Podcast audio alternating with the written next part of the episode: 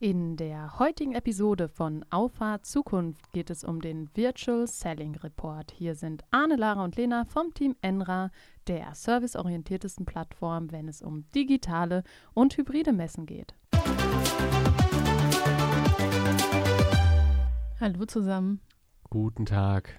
Wir sitzen mal wieder zusammen. Das Thema ist Vertrieb. Deswegen freue ich mich, dass Arne auch heute dieser Folge beiwohnt und wir haben in den letzten Wochen gemeinsam mit 50 Kunden einen Report über Virtual Selling und deren Strategien aufgestellt. In diesem Report findet man allerhand Learnings und Erfahrungen und darauf möchten wir in dieser Podcast-Folge nochmal eingehen.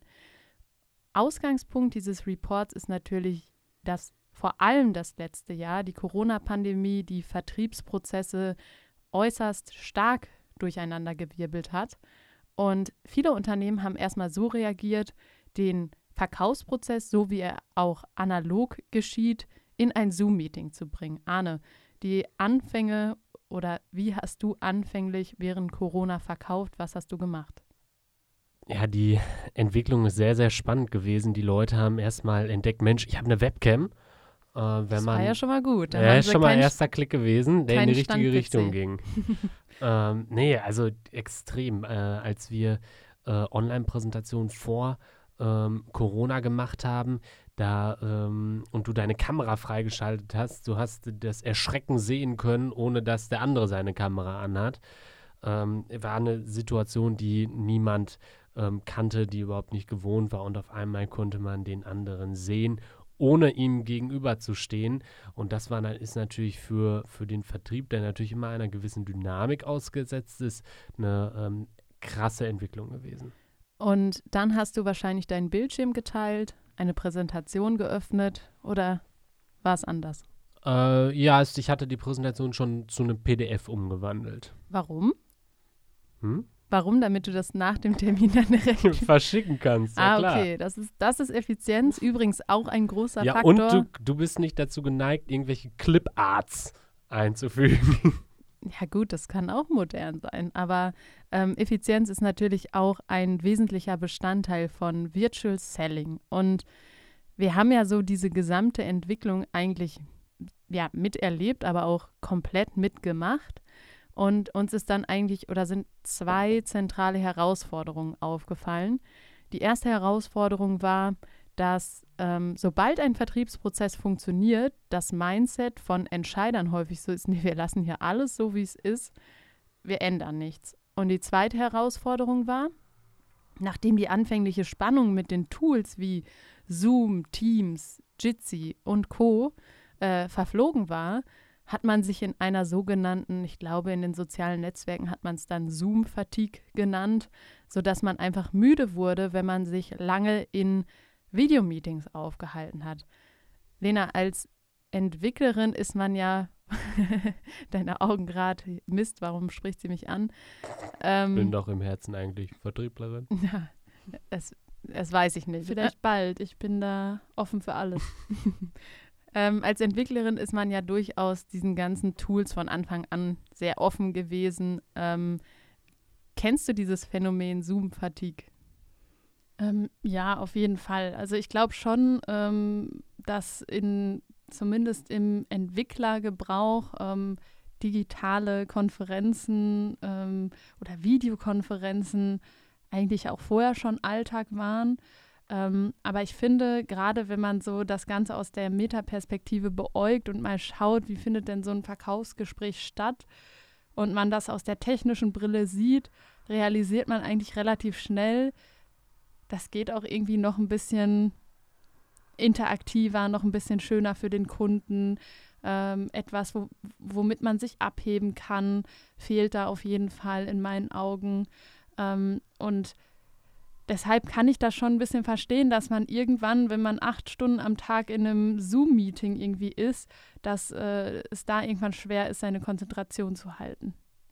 Ja, absolut. Ähm, wenn du jetzt überlegst, Vertriebsautomatisierung heißt für viele Menschen oder Vertriebsdigitalisierung heißt für viele Menschen Automatisierung.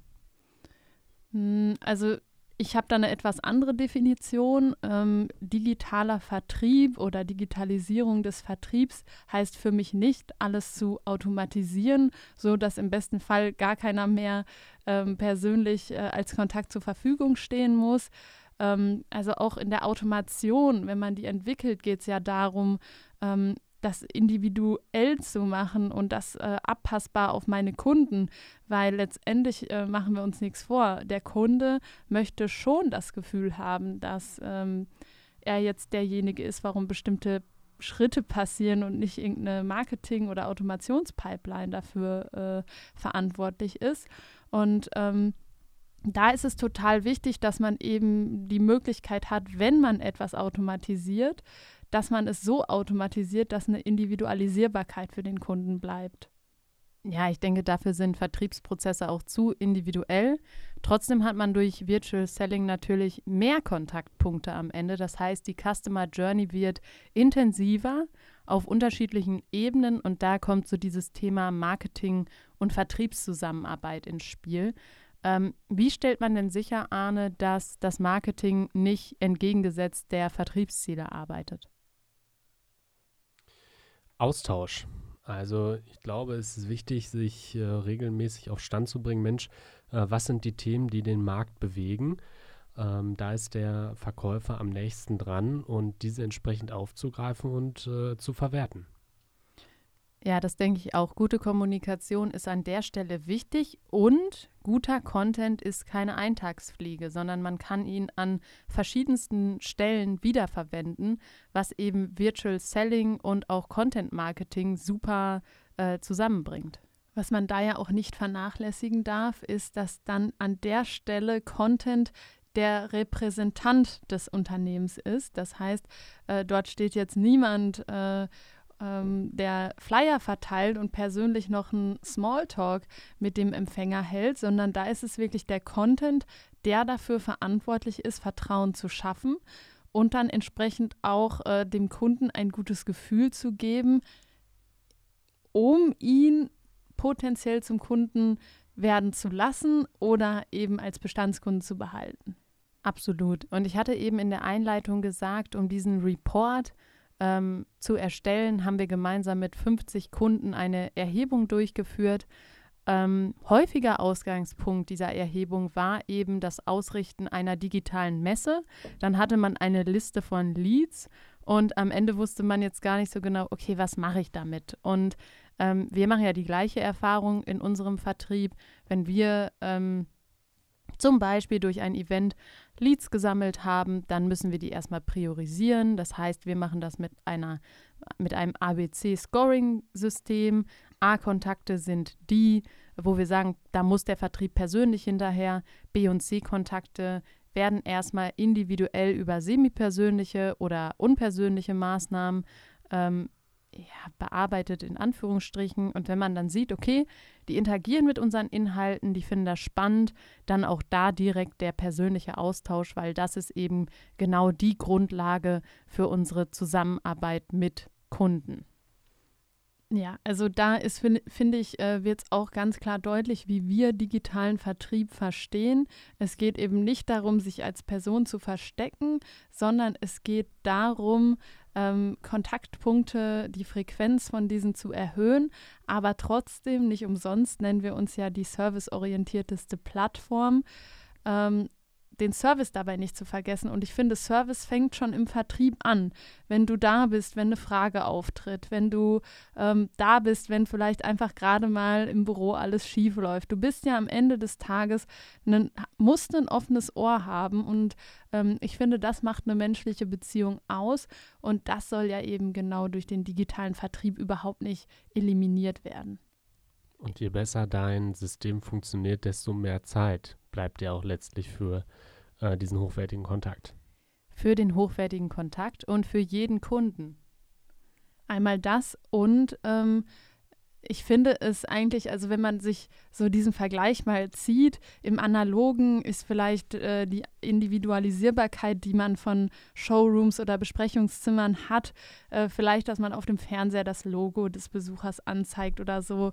Also das kennt man. Dann bist du aber schon weit. Dann, dann bist du auf jeden Fall schon so, wow, das äh, Terminbuchungssystem funktioniert. Habe ich noch nie. Also die Ehre hatte ich noch nie. Du warst einfach noch nie so wichtig. ja, der ja, wollte immer nur was verkaufen. Wenn du morgen in mein Büro kommst, dann mache ich dein Logo auf meinen Bildschirm. Ja. Entwicklern wird immer der rote Teppich ausgerollt. Ich hoffe, auf deinem Bildschirm ist das Logo grundsätzlich. Ja, ja, da ist das Logo. Aber deswegen wollte ich dir da gerade großzig entgegenkommen. Ja, nee, aber im, im äh, digitalen Analogon kann man ja schon sagen, dass, ähm, jetzt werde ich hier wieder für meine Wortwahl Definition. ausgelacht, ähm, kann man ja schon ist sagen. Ist das ein Wort? Ich google es mal. Ja, das ist ein Wort.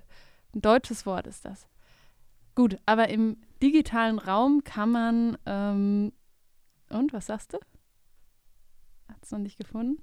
Hier steht nur was auf Englisch. Ja, ich mach mal gerade auf Deutsch. Naja, ich rede in der Zeit schon mal weiter. Also im digitalen Raum habe ich ja schon Deutsch. die Möglichkeit. Nein. Also etwas, das etwas anderem entspricht. Ja. Aber warum hast du dann nicht Analogie gesagt, sondern Analogon? Weil es auch ein Wort ist. Okay. Oder Ganz einfach. Sagt, analog. Weil ja. ich sehr eloquent bin. Okay, es ähm, reicht es, es führt zu weit. So, Gut. wieder zurück zur, naja, zum im, Thema. Im digitalen Raum hast du auf jeden Fall die Chance, jedem Kunden einen individualisierten Raum zu schaffen. Und das kann jetzt erstmal abgeschwächt auf einer zweidimensionalen Ebene sein, das kann aber auch auf einer dreidimensionalen Ebene sein. Also, ähm, und ich finde, das ist total besonders, weil man da eben schon eine ganz hohe Wertschätzung einem Kunden gegenüber ausdrücken kann ähm, wenn man sich eben die Zeit nimmt und Inhalte auf einen Kunden anpasst, der fühlt sich sofort empfangen und der weiß, hier kümmert sich jemand um mein Anliegen. Ja, und äh, ganz offen gesprochen, ähm, so gehe ich immer mehr vor. Ja, je ähm, strukturierter, je zielgerichteter das ist, äh, desto äh, höher ist die Beratungsqualität, desto höher die äh, Kundenzufriedenheit auch schon vor dem Abschluss und letztlich natürlich auch eine gesteigerte Abschlussrate. Und das ist genau das, was ich im Vertrieb produzieren will. Und auch da haben wir uns ja stark gewandelt, Marketing und Vertrieb nicht nur auf der Content-Ebene verknüpft, sondern äh, unser, unsere neueste Idee, die wir gerade am Testen sind, ähm, ich habe leider noch keine Zahlen, ob die von Erfolg gekrönt ist oder nicht, ist eben, hier kam die Diskussion auf, brauchen wir einen Newsletter? Und ich weiß nicht, es gibt Menschen, die lesen Newsletter, aber ich gehöre da nicht zu. Ähm, maximal ein und äh, dann landet der ungelesen in meinem E-Mail-Postfach. Und aus dem Grund haben wir uns halt überlegt, okay, wie können wir das Ganze zielgerichteter, persönlicher machen? Und wir machen das jetzt so, dass ähm, zum Beispiel die Kontakte, die einfach noch nicht so weit sind oder wo das Event noch deutlich ähm, viel zu früh in der Zukunft liegt oder die noch nicht sagen. Moment viel zu, zu weit in, in, der, der Zukunft. Achso, ja, Entschuldigung. viel zu weit in der Zukunft und ähm, ja, die eben ein virtuelles Event oder digitales Event als Ausgangspunkt für ihre Virtual Selling Strategie nehmen wollen. Ähm, die packen wir jetzt in einen ja, sechs- bis achtwöchigen Newsletter, der aber von Arne geschrieben ist, wo Arne sagt, in den acht Wochen habe ich folgende Projekte umgesetzt, das waren die erfolgreichsten. Äh, warum waren die so erfolgreich? Was war mein schönstes Erlebnis in den acht Wochen, was hat mir nicht so gut gefallen. Also wirklich auf einer sehr persönlichen Ebene, was nochmal unterstreicht, wie wir auch digitalen Vertrieb sehen. Finde ich auch eine richtig äh, gute Idee. Ich kann mich auch daran erinnern, dass wir mal einen Newsletter von einer Lokalzeitung vor Ort ähm, abonniert haben, wo der Wirtschaftsredakteur, äh, Chefredakteur jeden Freitag persönlich wirklich einen schönen knackigen Text geschrieben hat. Und ich habe mich wirklich jeden Freitag über diesen Text gefreut, weil er total gut geschrieben war. Und das war irgendwie so eine Routine, die man dann ähm, für sich verfolgt hat. Ähm, schade, ja, dass derjenige dort nicht mehr arbeitet, aber seine Texte, die haben mich wirklich äh, schwer abgeholt. Das stimmt, das war auch ein Newsletter, den ich regelmäßig gelesen habe. Aber ich glaube, da überzeugt eben auch das Persönliche. Auf jeden Fall, das steht und fällt mit der Person. Mich würde interessieren, habt ihr den noch abonniert? Nein. Ja, aber er ist schon lange nicht mehr geöffnet. Ich auch nicht mehr. Ja, es steht und fällt mit der Person. Definitiv. Also Arne, streng dich an. ja, oder unsere Kunden, wenn sie in den Newsletter wollen. Ja, genau. so, jetzt kommen wir schon fast zum Ende dieser Folge. Ich würde gerne nochmal auf konkrete Erfolge eingehen Und ähm, das wird in dem Report auch ziemlich deutlich, dass ähm, es eigentlich sechs zentrale Erfolge gibt, nachdem man diese Strategie eingeführt hat. Zumindest sind das die sechs, die extrem häufig in dieser Erhebung genannt wurden.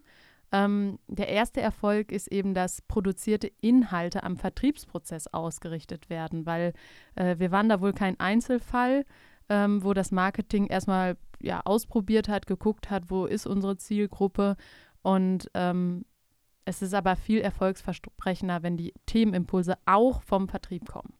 Das ist aber auch, glaube ich, was, äh, was mit einer Identifikation äh, zu tun hat. Vielleicht stimmst du mir dazu, ist eine Vermutung aus der Entwicklerperspektive, ähm, dass wenn man sich mit bestimmten Inhalten, wenn man sie selber vorgeschlagen hat, die ganz anders äh, präsentiert, weil man natürlich weiß, hey, das war meine Idee. Ja, guter Punkt. Und du hast sie schon auf dem Schirm. Genau, du, ja, du musst es dir nicht, erst, mehr verkaufen. Genau, so. du musst dich nicht noch erst damit beschäftigen, okay, was ist Neues produziert worden. Du weißt, okay, der Impuls kam ähm, von der Vertriebsseite her. Ich weiß, dass da was kommt, kann mich darauf einstellen. Ja, und habe mehr so diesen, diesen Push-Effekt. Ja, so habe ich es noch gar nicht gesehen. Stimmt. Also kann ich mir zumindest vorstellen, ich ähm, kann mich zumindest auch immer besser mit meinen Ideen identifizieren. Super. Sehr schön. Ähm, gesteigerte Beratungsqualität. Ohne Frage. Ohne Frage, deswegen kein Kommentar. Gehen wir zum äh, nächsten. Äh, genauso, genauso wie ähm, erhöhte Kundenzufriedenheit und Abschlussrate. Also definitiv. Das ja. waren Punkte 3 und 4. Also ich glaube halt, dass du durch die Frequenz äh, der Kontaktaufnahme, der Beziehungs, äh, des Beziehungsaufbaus ähm, einfach ähm, häufiger im Bewusstsein der Menschen bist und dadurch natürlich auch Ansprechpartner für bestimmte Themen. Das ist Punkt 6. Wer errät Punkt 5? ich sag mal, neben äh, einer hohen Abschlussquote ist natürlich auch der, äh, die Zeit zum Abschluss äußerst spannend. Ja, die muss natürlich, oder was heißt muss, die ist im besten Fall möglichst kurz. Ja, dann kann ich mich auf neue Leads konzentrieren. Deshalb Verkürzung des Zeitraums zur Entscheidung. Ich so. glaube auch, dass die Zufriedenheit einfach wächst. Absolut. Aber ich wollte jetzt noch mal gerade darauf hinaus. Arne hat drei oder vier Punkte erraten. Lena hat einen Punkt erraten. Jetzt kann man sich gerade hier konstruieren, wer neben wem sitzt und wer Einblicke auf den Bildschirm hat. Nee, ich habe einfach hey, ich den dachte, relevantesten. Du wolltest jetzt sagen, wer im Vertrieb ist und wer in der nee, Entwicklung. Nee, du hast einfach gespickt. Ich habe einfach den relevantesten Spicker. rausgenommen. Welcher war das noch? Verkürzung der Intervalle von Kundenkontakten. Ja, das ist aber in meinen Augen schon der einer der essentiellen Vorteile der, des digitalen Verkaufens, ähm, weil das analog gar nicht möglich wäre, wenn ein Kunde jetzt 400, 500, 600 Kilometer weit weg von meiner Firmenzentrale und meinem Wohnsitz ist, dann ist es selbstverständlich, dass ich dort nicht jede vier Wochen sein kann. Also wenn es nicht mein einziger Kunde ist. Ja, ne? absolut. Und daran sieht man, wie viel Dampf einfach in diesem Thema ist, wie viel Potenzial darin steckt. Und Lena meldet sich gerade nochmal, bevor ich jetzt hier zum Abschluss einleite. Lena, ja, du hast das Wort. Weil ich habe schon bemerkt, dass du jetzt so langsam. Ähm, Lena will noch nicht. Nee, ähm, ich würde gerne noch was hinzufügen, weil ähm, ich glaube, dass es total wichtig ist, dass ähm, viele Unternehmen jetzt verstehen, was das für Chancen birgt und ähm, auch dem Ganzen mal äh, einen ja, offenen Mindset entgegenbringen. Ich meine, zum Glück sind viele mittlerweile vor dem Virus geschützt, aber das ändert ja nichts an der Tatsache, dass dort einfach total viel Potenzial ist. Und ähm, ich hoffe einfach, dass Menschen jetzt nicht wieder zurück zum Daily Business gehen und sagen, ähm, komm, wir machen es wieder ineffizient, jetzt können wir es ja wieder ineffizient machen, sondern wirklich die Vorzüge daraus erkannt haben. Das ist, äh, finde ich, wichtig, dass man dem offen gegenüber entgegentritt und einfach mal versucht und sich dann selber davon überzeugen lässt. Das ist doch ein viel schöneres Schlusswort, als ich es hätte wählen können. Ähm, es wird deutlich, wie viel Potenzial da ist und ich denke, das wird auch noch das ein oder andere Mal hier Thema im Podcast sein, wenn wir auch noch mal ein bisschen mehr O-Töne haben. Vielleicht holen wir auch noch mal einen Kunden mit dazu. Äh, wir werden es sehen. Ähm, und an dieser Stelle bis zur nächsten Woche und tschüss. Ciao. Alles Gute, gute Zeit.